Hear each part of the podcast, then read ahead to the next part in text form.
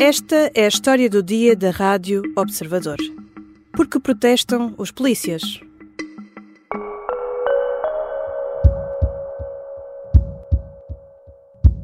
Saudações a todos os colegas e camaradas da Polícia de Segurança Pública, da Guarda Nacional Republicana e do Corpo da Guarda Prisional. Os polícias estão em protesto. Um pouco por todo o país, centenas de agentes concentram-se em vigília por melhores salários, em frente à Assembleia da República, em Lisboa, ou junto às câmaras municipais de cidades como Braga, Faro, Caldas da Rainha ou Leiria. Para além disso, muitos operacionais começaram a recusar sair das esquadras, alegando a falta de condições das viaturas. Temos de mostrar realmente o nosso descontentamento, fazer ver que os vencimentos oferidos são indignos e injustos e que queremos este problema resolvido. Não com medidas de fazer de conta, mas com medidas que resolvam o problema. Que protesto é este e que efeitos está a ter? O que pedem os polícias? Vou conversar com Pedro Rainho, editor adjunto da Sociedade do Observador. Eu sou a Teresa Abcacis e esta é a história do dia de 11 de janeiro. Bem-vindo, Pedro. Olá. Nos últimos dias temos ouvido falar de vários problemas nas esquadras. Os polícias não estão a sair para a rua porque têm os carros avariados. O que é que se está a passar? É, nós temos visto desde o final de, do, da semana passada, ali, a partir do domingo, mas sobretudo a partir de segunda-feira, uh, aquilo que é uh, e que os próprios uh, elementos da PSP, sobretudo da PSP, dizem ser um, um, movimento de revolta e revolta com as condições de trabalho, com as condições salariais. Isto parte muito de um processo que ainda decorreu no final do ano passado, que foi a promulgação pelo Presidente da República de um suplemento uh, para os inspectores da Polícia Judiciária uhum. e, e, que um, suscitou aqui a tal revolta entre elementos das outras forças de segurança. Um, e aquilo que temos vi visto na prática é aquilo que se chama o movimento INOP. INOP é o, a abreviatura na, no, no, jargão policial para inoperacional. Temos visto uma série de carros a parar, uh, polícias a darem uh, sinal de que um carro não pode sair à rua pelas mais variadas razões, mas muito corriqueiras até em alguns casos, porque um pisca a sinalização de mudança de, de, de, direção não funciona porque é preciso mudar travões, porque os pneus estão carecas e, portanto, nestes casos, o que os polícias estão a fazer é comunicar à, à central este carro não está em condições, não vai sair. Um, na verdade, não estão a fazer mais do que aquilo que é já aplicado ao cidadão comum. Um, e, e, de resto, temos aqui uma particularidade interessante: é que o próprio Ministro da Administração Interna, quando nesta terça-feira veio falar sobre, sobre este protesto, uh, disse claramente que nunca foram dadas indicações para que carros que não estão em condições não saem à rua e, portanto, uh, é isso que os, que os elementos da, da PSP estão a fazer. Carros que não passariam na inspeção. É Basicamente é isso, não passariam na inspeção e, portanto, também, se o cidadão comum não pode andar com eles na estrada, uh, a Polícia de Segurança Pública, pela mesma lógica, não pode usá-los em, em missões. Este movimento nasceu de uma forma muito inorgânica. A PSP tem 17 sindicatos, mas o protesto de agora não nasceu em nenhum deles. Como é que ele se formou? É, de facto, temos aqui um movimento de ruptura com, com os sindicatos, ou pelo menos a nascer de forma quase subversiva uh, em relação àquilo que são hum, as instituições mais tradicionais, os, os, os sindicatos.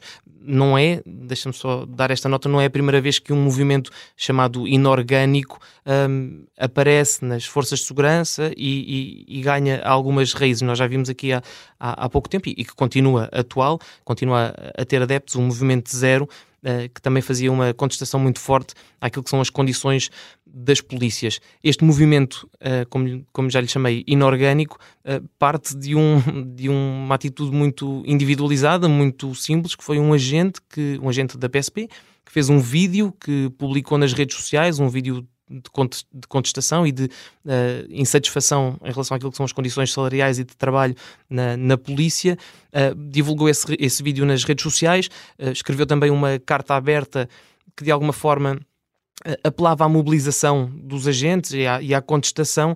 E esse agente foi para a frente da Assembleia da República com cartazes, como qualquer cidadão costuma fazer, ou pode fazer, e depois aquilo que nós começámos a perceber foi que uh, começou a, a, haver uma adesão cada vez mais forte, sim, de, por parte dos elementos da, da PSP, sobretudo, um, ehm, e uma mensagem muito recorrente de solidariedade para com, para com esta gente e de espírito de união, de união, no fundo a ideia de que estamos todos a lutar pelo mesmo uh, e portanto houve cada vez mais gente a juntar-se não só a esta gente em frente à Assembleia da República, como também a este, ao tal movimento INOP, à, ao passar informação à central de que os carros não estavam em condições e, e portanto não podiam sair. E como eu dizia, além de ser um movimento muito inorgânico, está muito associado uh, às redes sociais, tem até um lado, eu posso, acho que lhe podemos chamar uh, anárquico, uh, porque sem uma estrutura previamente definida. De todo, de todo. Uh, aquilo funciona basicamente com um grupo Telegram. Uh, tem neste momento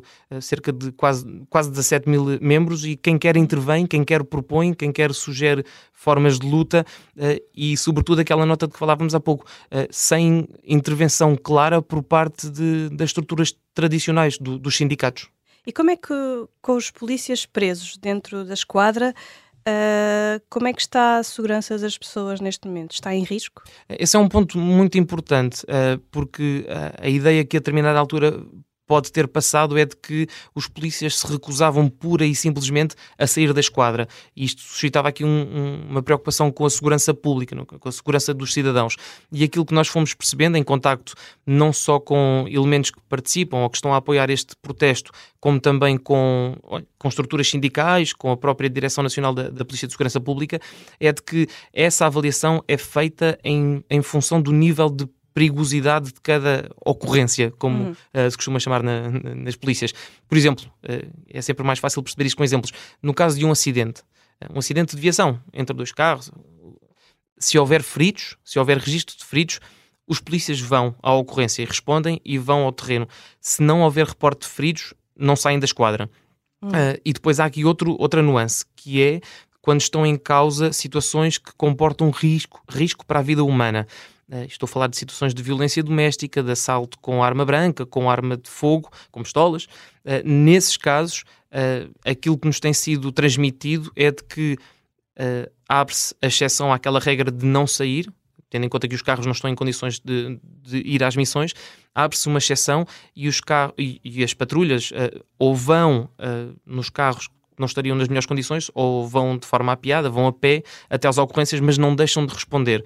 Um, aquilo que fica, e também é preciso dizê-lo, aquilo que fica absolutamente sem resposta, e esta é a garantia que fomos recolhendo de várias uh, fontes com, tem, com, quem temos contactado ao longo dos últimos dias, aquilo que, a, a que os polícias não vão de todo uh, é situações em que haja uh, queixas por ruído, Portanto, se uhum. tiverem uh, vizinhos, se alguém tiver vizinhos particularmente barulhentos, vai ter azar por estes dias, uh, situações em que é preciso abrir uma porta e é preciso ter um agente da, da PSP uh, eh, a assegurar que, que, aquela pessoa é mesmo uh, habitante daquela casa, também não vai contar com a presença da PSP, ou então situações em que estejam em causa conflitos sem, a tal, sem o tal recurso a armas brancas ou armas de fogo, ou seja, em que não haja comprovado risco para a vida humana. Aí uhum.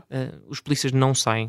É, é uma espécie de serviços mínimos, salvaguardando sempre a segurança das pessoas, mas quase a soberbar o sistema com uh, falhas operacionais em coisas menores. É uma boa forma de, de resumir a prática destes dias, sim. O descontentamento dos polícias não é novo e não é exclusivo da PSP. Junta também GNR e os guardas prisionais. De que é que eles se queixam e qual é que tem sido a resposta do governo? É, de facto, o descontentamento não é, não é novo porque as condições precárias. Das e das forças de segurança em Sim, geral, não é? Uh, porque, porque, as condições precárias também não são novas. Nós. Pelo menos desde 2018, talvez até 2017, aqui no, no, Observador, temos relatado situações como falta de carros, de computadores, de impressoras e até de uh, esquadras sem condições uh, mínimas de funcionamento. E, portanto, essas condições, as condições que, que estão muito na base deste protesto, não são novas. Um, a, a, verdade é que tem havido, e como dizias, um apelo uh, constante à, à mobilização não só de elementos da PSP, como também da GNR e dos guardas prisionais. Mas também tem ficado claro, e nós temos acompanhado isto com alguma atenção, com bastante atenção, na verdade, nos últimos dois, três dias, uh, aquilo que se percebe é que eh, se os PSP, se os elementos da, da PSP têm respondido de forma recorrente e são muito participativos uh, a sugerir ideias, a, a, fazer a tal comunicação de carros inoperacionais, a participar nas vigílias em frente à Assembleia da República ou nas câmaras municipais um pouco por todo o país, uh, ilhas incluído. Se isto é verdade para a PSP, não é Uh, exatamente igual, a situação não é exatamente igual no caso da GNR e muito menos ainda dos, dos guardas uh, prisionais. Portanto, temos visto PSPs a participar, GNR, uh, elementos da GNR muito pontualmente, e dos guardas prisionais não tem havido sequer grande sinal ou nenhum sinal de que queiram participar nestas, neste protesto. Já voltamos à conversa com Pedro Rainho, editor adjunto de Sociedade da Rádio Observador. Na segunda parte, vamos conhecer um dos principais rostos por trás do protesto das polícias.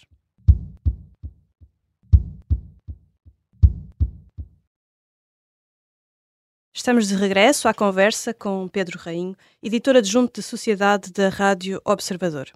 Pedro, tu espreitaste alguns grupos onde este protesto está a ser organizado. Há bocado falaste de um grupo de Telegram com 17 mil pessoas uhum. e encontraste lá até dicas sobre como tornar os carros inoperacionais. Como é que é um grupo com este número de pessoas? É caótico. Como é que funciona? É caótico, uh, é, tem uma, um nível de comunicação muito intenso, uh, mas ressalta muito a, aquela ideia do, de um grupo anárquico no seu funcionamento, uh, o que é curioso quando estamos a falar de elementos muito ligados às, às forças de segurança. Mas é um grupo muito informal um, e aquilo que acontecia relativamente a essa, essa essa questão de, das dicas que, que, foram sendo dadas para, para reforçar o protesto, no fundo, um, aquilo que fomos percebendo é que um, à, à, mesma medida ou ao mesmo tempo que determinadas divisões iam dando como uh, se iam uh, manifestando, membros das divisões se iam manifestando como totalmente inoperacional, no fundo não temos carros para sair, ponto, não temos nenhum carros, uh, aquilo que ia acontecendo era alguns apelos aqui e ali de, podemos chamar-lhe assim, de sabotagem deste processo, e se um carro estava minimamente nas condições, era possível dar ali um jeitinho, deixar umas luzes acesas durante algum tempo e esgotar a uhum. bateria, colocar areia nos depósitos de, combustível, queimar fusíveis, enfim, um, há que ser claros em relação a, a, um ponto. Em função daquela, daquele caráter anárquico do grupo, nós percebemos que estas sugestões vão sendo feitas, não temos nenhuma garantia de que em algum caso isto tenha facto sido levado à avante e que algum PSP tenha sabotado um carro para não sair uh, a, a, emissão. E, e, também é verdade outro ponto, é que uh, a frota automóvel, os carros da PSP estão, estão numa condição tão uh, depauperada que nem era preciso fazer grande coisa. Basta que os PSPs, em muitos casos, uh, vão reportando as condições reais dos carros para que, para que grande parte da frota recorrentemente não possa sair à rua. Não quero ser um mártir ou ter protagonismo. Já temos muito disso na instituição em que presto serviço. Após os nossos políticos finalmente perceberem que nós existimos, que temos um problema grave nos nossos vencimentos e este problema ficar resolvido, não irá ouvir mais nada da minha pessoa. Nos protestos há uma mensagem que se tem repetido: Nós somos Pedro Costa. Quem é que é o Pedro Costa e qual é que é a relação dele com este protesto? É, há já até uma hashtag uh, sobre este protesto, somos todos Pedro Costa.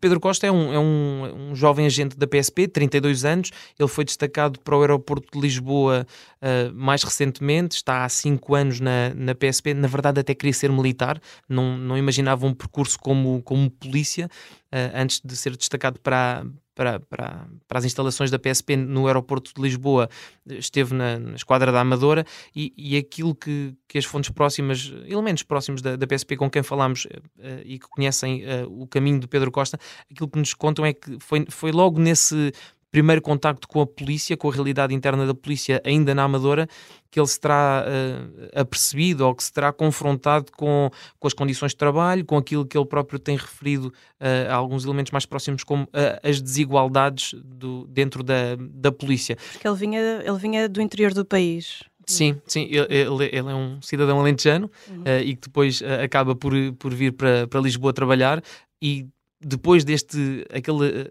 vídeo que te falávamos há pouco, de, que é publicado nas redes sociais, foi Pedro Costa quem, quem o protagonizou, podemos dizer assim, e isso acaba com, como que catapultá-lo para, para a liderança deste movimento, uma liderança que não é de facto, é uma liderança simbólica, porque hum, ele não exerce nenhum tipo de orientação ao, ao resto do, dos participantes. Eu creio que ele nem sequer tem participação naquele grupo Telegram que é mais, que é mais dinâmico, mas acaba de facto por eh, situar-se como o rosto principal do, do protesto e acaba por arrastar atrás de si muita solidariedade. Ele apareceu como alguém vindo do Alentejo, como dizias, veio parar a uma esquadra da Grande Lisboa e diz que ficou surpreendido com a forma como os polícias são tratados. O que é, que é isto? O que é que ele está a falar? Ele propriamente dito, não é muito aberto a, a grandes conversas sobre o seu uh, passado, ou sobre o seu percurso, ou sobre a sua motivação, além daquele vídeo e da carta aberta que, que, que tornou públicas, mas aquilo que se vai percebendo de quem o conhece melhor é que ele tem um discurso muito, muito politizado e é um discurso uh, que anda muito à volta da ideia de que os políticos não respeitam os agentes, de que os agentes, além daquela ideia de desigualdades com que ele se uhum. confrontou na, na PSP, de que os agentes são, os elementos da PSP são pau para toda a obra. Mas ele próprio não está associado a nenhum partido. A partidos políticos, não. Uh, se estivermos a falar de movimentos politizados, uh, sim. Uh, e é o próprio quem o assume na carta aberta que tornou pública logo no início da semana. Ele tem uma associação. Ele diz que tem uma simpatia pelo movimento zero, não é um movimento, um, um, membro ativo desse movimento, mas diz que, que, sente simpatia por um movimento como o Movimento Zero, que na verdade está muito associado a, a forças de extrema, de extrema direita ou de direita radical uh, no espectro político nacional. Quanto é que recebe um agente da polícia?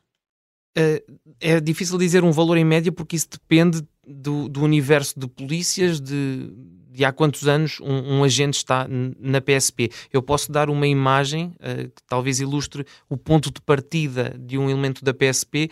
Uh, eh, aquilo que nós sabemos, e, e, já demos essa informação aqui no, no Observador, é de um agente que acabe de sair da escola de polícia e que, no fundo, vá para o terreno, passa a expressão.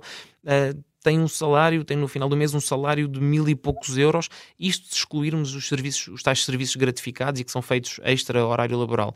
Portanto, uhum. o salário uh, Tipo, por exemplo, trabalhar uh, durante o jogo da taça. Por exemplo, e fazer um serviço gratificado no, no jogo da, da, taça, como fazer segurança num centro comercial, num supermercado, tudo isso são serviços gratificados que são pagos extra ao salário. Portanto, se não uh, participar, se não, se não cumprir esses serviços gratificados, um agente que acabe de sair da escola de polícia e que vá então para o terreno tem um salário de mil e poucos euros. Isto diz respeito a um salário base de, mil, de 908 euros, perdão, e depois acresce a este valor uh, uma série, alguns suplementos, entre os quais o tal suplemento de risco que falávamos há pouco, para quem acaba de, de, de chegar ao terreno, uh, anda ali pelos 181 euros, mais ou menos. Pedro, para onde é que este protesto das forças de segurança pode evoluir? Até quando é que os polícias vão estar em frente à Assembleia da República? É, isso ainda é muito incerto, tanto na, na, questão de para onde é que isto pode caminhar uh, e também uh, naquela questão de até quando é que isto vai durar. Uh, na verdade,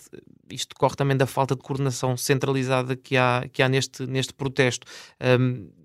há uma tentativa de marcar um, um outro protesto nacional amplo e coordenado para dia 19 de janeiro. Uh, há também a ideia de insistir nas vigílias diárias, na tal presença em função uh, em, em, frente à Assembleia da República e nas câmaras municipais. Vão surgindo outras formas de protesto, mas não é muito claro para onde é que isto vai avançar e, e que forma é que este movimento pode, pode, pode tomar no, nos próximos dias eventualmente semanas. Não sabemos quanto oxigênio é que este movimento ainda terá e quanta força é que, é que vai ter para se manter presente no, no espaço mediático. Uhum. dependerá também das formas de, de protesto que vão adotando ao longo do tempo. Aquilo que nós sabemos é que falávamos há pouco do rosto do protesto do tal herói, eh, como é Pedro visto Costa. o Pedro Costa entre os seus pares. Aquilo que ele garante é que não vai desmobilizar e que nem sequer está muito disponível para apontar uma data no calendário e para dizer a partir daqui desisto ou a partir daqui a, a, a vitória está conseguida. Quem o acompanha, e esta é uma realidade muito interessante que nós temos percebido, apesar deste discurso do, garante da luta de Pedro Costa, quem o acompanha, quem, quem tem estado com ele na, na, Assembleia da República, a imagem que passa é de alguém que já, já está cansado, já está desgastado, são muitas horas ali em frente uhum. à Assembleia da República e, portanto, isso ele também... na primeira noite dormiu no chão. Sim, ainda. sim não havia condições. Manta, com... Isso decorre muito da, da espontaneidade do, do protesto e da decisão quase imediata de já fiz o vídeo, já publiquei a carta aberta, vou para o terreno, vou para, para a porta da Assembleia fazer o meu protesto. E depois, uh, com a tal onda, onda de solidariedade que tem, que tem uh, verificado. Mas não percebemos ainda, e esta é uma grande dúvida, eu falava há pouco no oxigênio que este movimento ainda tem para respirar, é, é preciso perceber também ainda se este movimento, que está tão associado ao, ao gesto do Pedro Costa, consegue sobreviver além da figura do Pedro Costa. Obrigada, Pedro. Obrigado.